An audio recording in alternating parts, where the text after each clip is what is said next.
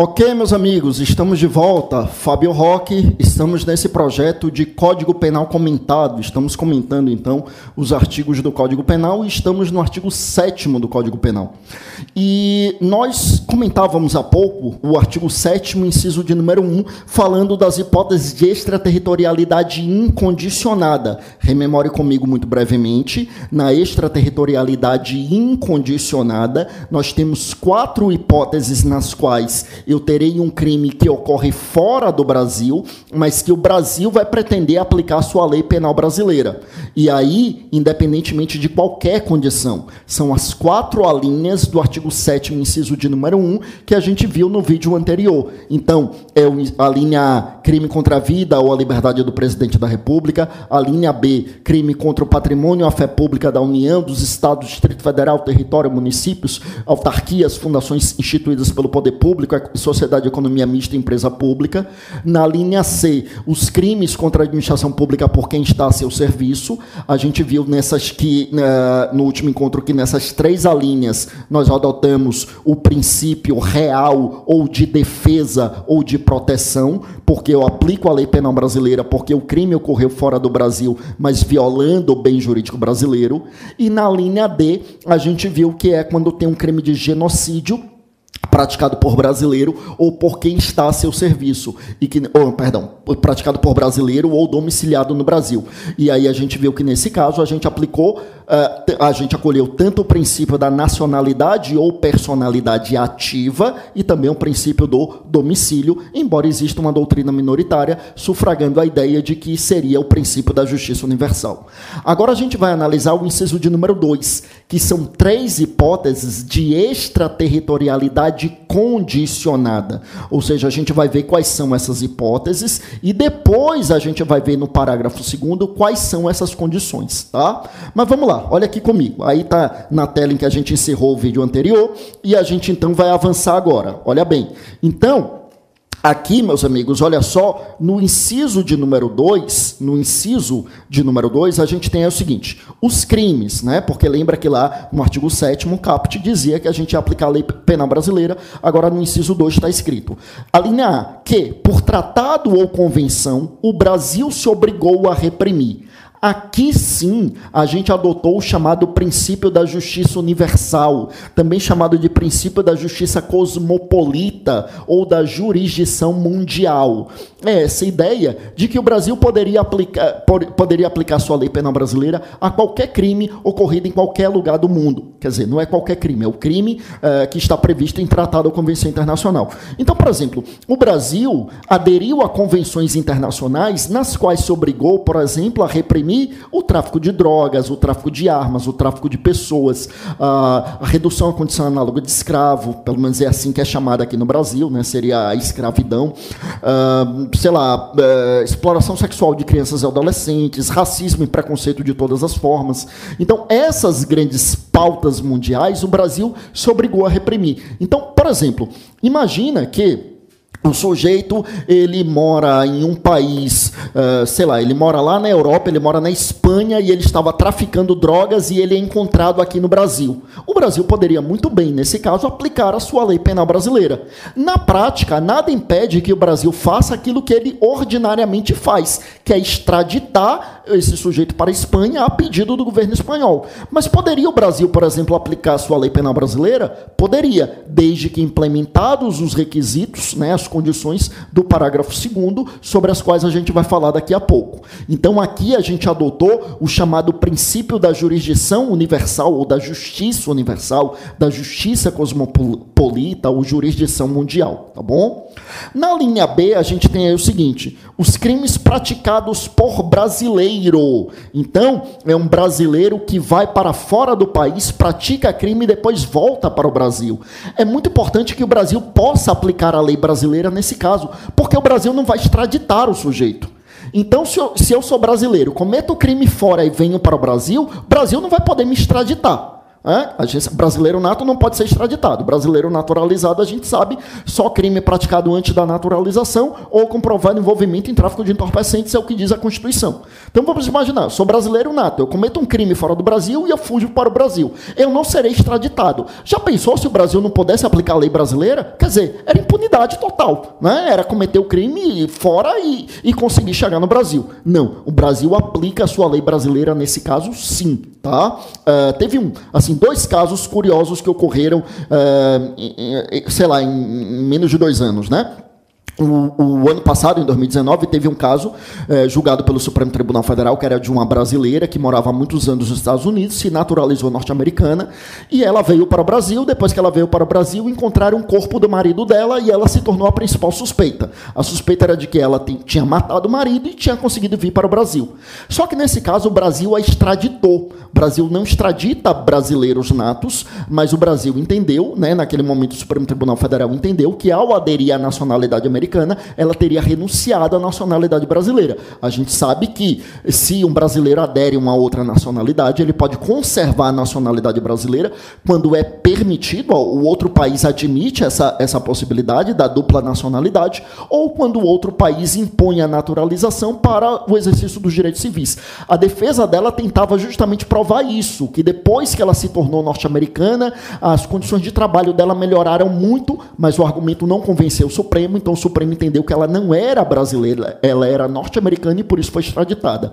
Outro caso que aconteceu há poucos anos, de um rapaz que morava na Espanha com a família, morava com os tios, se não estou enganado, e ele matou esse casal e matou os primos, né, as crianças, e ele veio para o Brasil. E aí, mesma coisa, encontraram os corpos depois que ele já estava no Brasil, e aí o Brasil não poderia extraditá-lo porque ele era brasileiro nato, mas ele poderia ser julgado no Brasil. E nesse caso, inclusive, ele voltou voluntariamente para a Espanha, ao argumento de que iria provar a inocência, né?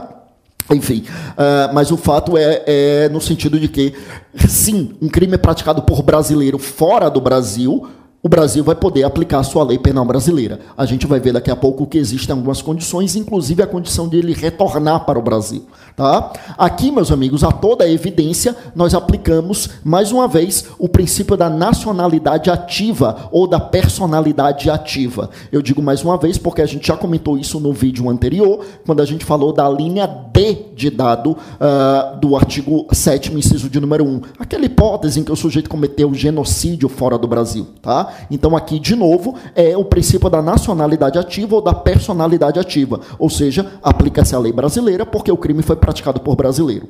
E a linha C diz assim: crimes praticados em aeronaves ou embarcações brasileiras, mercantes ou de propriedade privada, quando em território estrangeiro e aí não sejam julgados. Lembre que, se é o crime praticado a bordo dessas embarcações aeronaves privadas ou mercantes, se fosse no alto mar ou no espaço aéreo correspondente ao alto mar, lembra que seria território brasileiro. A gente aplicaria a lei brasileira pelo princípio da territorialidade. Mas aqui não. Aqui são as embarcações aeronaves que estão fora do Brasil. São brasileiras, privadas e estão em território estrangeiro. E nesse caso é realmente território estrangeiro. Para o Brasil aplicar a sua lei brasileira, aqui, meus amigos, a gente vai falar em extraterritorialidade. Extraterritorialidade condicionada.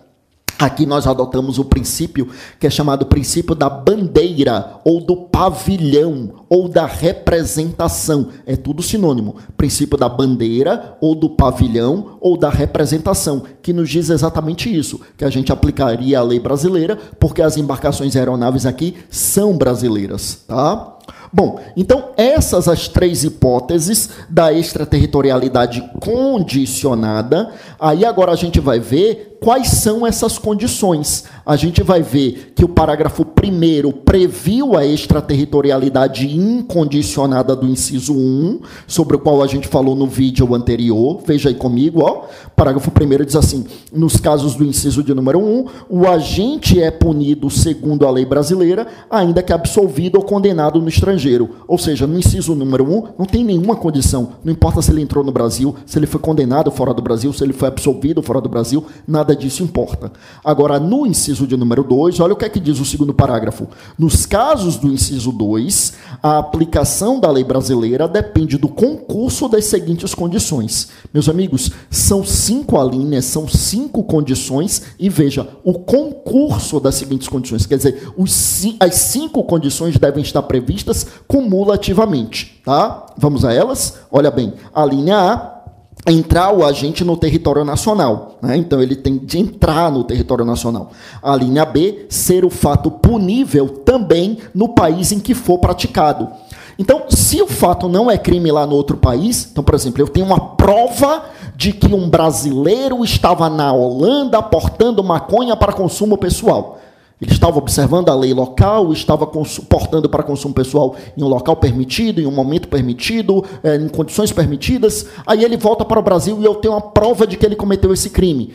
Ele pode ser punido aqui no Brasil? Não. Por que não? Porque, dentre outras coisas, esse fato não é crime lá no outro país. Então, para que ele seja punido no Brasil, é necessário que seja crime aqui no Brasil e seja crime lá no outro país.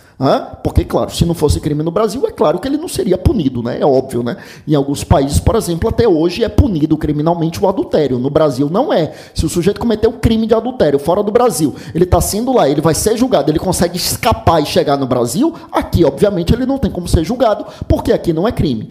Agora, se ele comete um fato que aqui é crime, a gente só vai poder julgá-lo se lá no outro país também for crime, tá? Então é a segunda condição.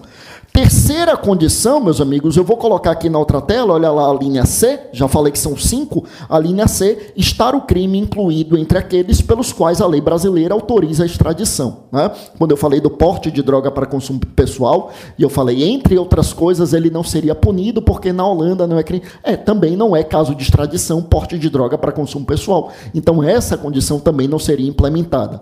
A quarta condição não ter sido agente. Agente, nós sabemos, é o sujeito ativo do crime, tá? Então, não ter sido agente absolvido no estrangeiro ou não ter aí cumprido a pena. Então, se é, ele cometeu o crime lá, só que lá ele já foi absolvido, ou ele foi condenado e já cumpriu a pena, então aí, meus amigos, ele não vai ser julgado aqui no Brasil, a gente não vai aplicar a lei penal brasileira.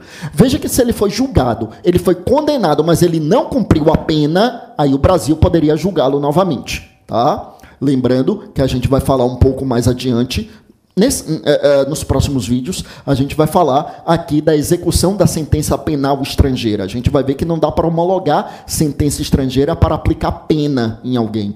Então, uh, dá para homologar para outros efeitos, conforme a gente vai ver, mas não para aplicar pena. Então, se ele foi condenado no estrangeiro e, e não cumpriu a pena, ele, ele não, a gente não pode homologar essa sentença para ele cumprir a pena aqui, mas a gente poderia reiniciar um processo aqui.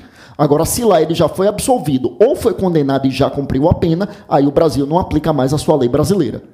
E a última condição, meus amigos, não ter sido agente perdoado no estrangeiro ou, por outro motivo, não estar extinta a punibilidade segundo a lei mais favorável. Segundo a lei mais favorável significa dizer, o fato não está prescrito no Brasil, mas está prescrito lá no outro país. Se está prescrito lá no outro país, extinguiu a punibilidade, então o Brasil não vai poder julgar aqui, tá bom? Então é necessário que estejam presentes cumulativamente as cinco condições Recapitulando, são três hipóteses de extraterritorialidade condicionada. Primeira hipótese, que é a questão da justiça universal. É o crime que, por tratado ou convenção, o Brasil se obrigou a reprimir. A segunda hipótese é o princípio da personalidade ativa, é o crime praticado no estrangeiro por brasileiro.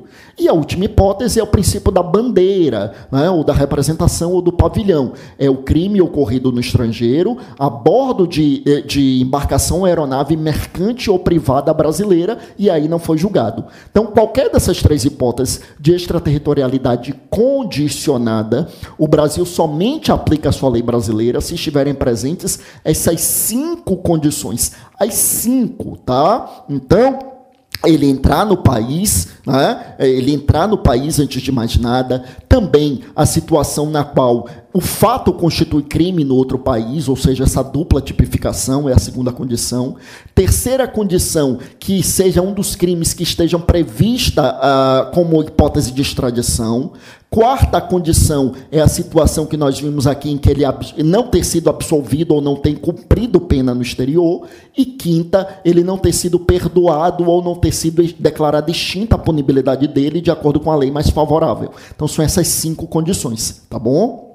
Só que, dito tudo isso, só para a gente encerrar, tem mais uma hipótese de extraterritorialidade no parágrafo 3 do artigo 7, que muitos chamam de extraterritorialidade supercondicionada. Por que supercondicionada? Porque além de estarem presentes essas cinco condições, ainda tem mais duas. Qual é essa hipótese? É a hipótese em que ocorre um crime no exterior praticado por um estrangeiro contra um brasileiro. Veja, eu vou colocar aqui na tela para facilitar. Parágrafo 3 vamos lá. Então, olha só. Parágrafo 3 A lei brasileira aplica-se também ao crime cometido por estrangeiro contra brasileiro fora do Brasil, se reunidas as condições previstas no parágrafo anterior, e aí a gente tem mais duas condições. Mas primeiro eu quero deixar claro o seguinte: nesse parágrafo 3 veja que a gente tem mais uma hipótese de extraterritorialidade também uma extraterritorialidade condicionada, mas que alguns chamam de supercondicionada, porque além das cinco condições do parágrafo anterior que a gente já viu, ainda tem mais duas condições. Só que aqui eu quero deixar claro também que nós adotamos o princípio da nacionalidade passiva, ou seja, vamos aplicar a lei penal brasileira porque o crime foi praticado contra um brasileiro, contra um sujeito passivo brasileiro, tá? E aí, quais são as condições, então? Condições aqui, uh, além das cinco condições do parágrafo anterior, aí temos a linha A, não foi pedida ou foi negada a extradição, então, ou seja, é um estrangeiro. Lembra que ele tem que ser estrangeiro, cometeu o crime contra o brasileiro fora do Brasil. Lembra que a primeira condição é que ele entrou no Brasil, então ele está no Brasil. E aí o país dele não pediu a extradição, ou pediu e foi negada a extradição, tá? Vamos lá. Porque senão, se foi pedido e foi concedida a extradição, aí a gente não vai aplicar a lei brasileira, a gente vai extraditar, tá? E na linha B, meus amigos, vejam, uh, houve requisição do ministro da Justiça. Olha, fazendo um link aqui com o processo penal. Crimes de ação penal pública condicionada à requisição do ministro da Justiça. Só são três. É crime no, perdão, no Código Penal só são três. Uh, crime contra a honra do presidente da República, crime contra a honra de chefe de governo estrangeiro e esse caso aqui, que é o caso, né, esses dois casos que eu falei dos crimes contra a honra está lá na parte especial, no artigo 141, e o terceiro caso é esse aqui do artigo 7 parágrafo 3 é o crime praticado no estrangeiro, no exterior, por um estrangeiro contra um brasileiro. Nesse caso, é crime que depende da requisição do ministro da Justiça. Ação penal pública condicionada à requisição do ministro da Justiça. No Código Penal só tem esses três crimes de ação penal pública condicionada à requisição do ministro da Justiça. Na legislação extravagante tem mais. Na Lei 7.170, por exemplo, que é a Lei eh, de Segurança Nacional, temos algumas hipóteses. Mas aqui no Código Penal só são esses três casos. Tá bom? É isso, meus amigos. O artigo 7 assim, ele é extenso, né? por isso a gente dividiu em dois vídeos, e vídeos eh, não ficaram tão extensos, mas também não foram tão curtos, porque realmente são muitas regras, mas acredito que deu para a gente tratar de todas essas regras aí, tá bom? Então, meus amigos, a gente encerra aqui. Mais uma vez foi um prazer, fiquem com Deus e até o nosso próximo vídeo. Bons estudos.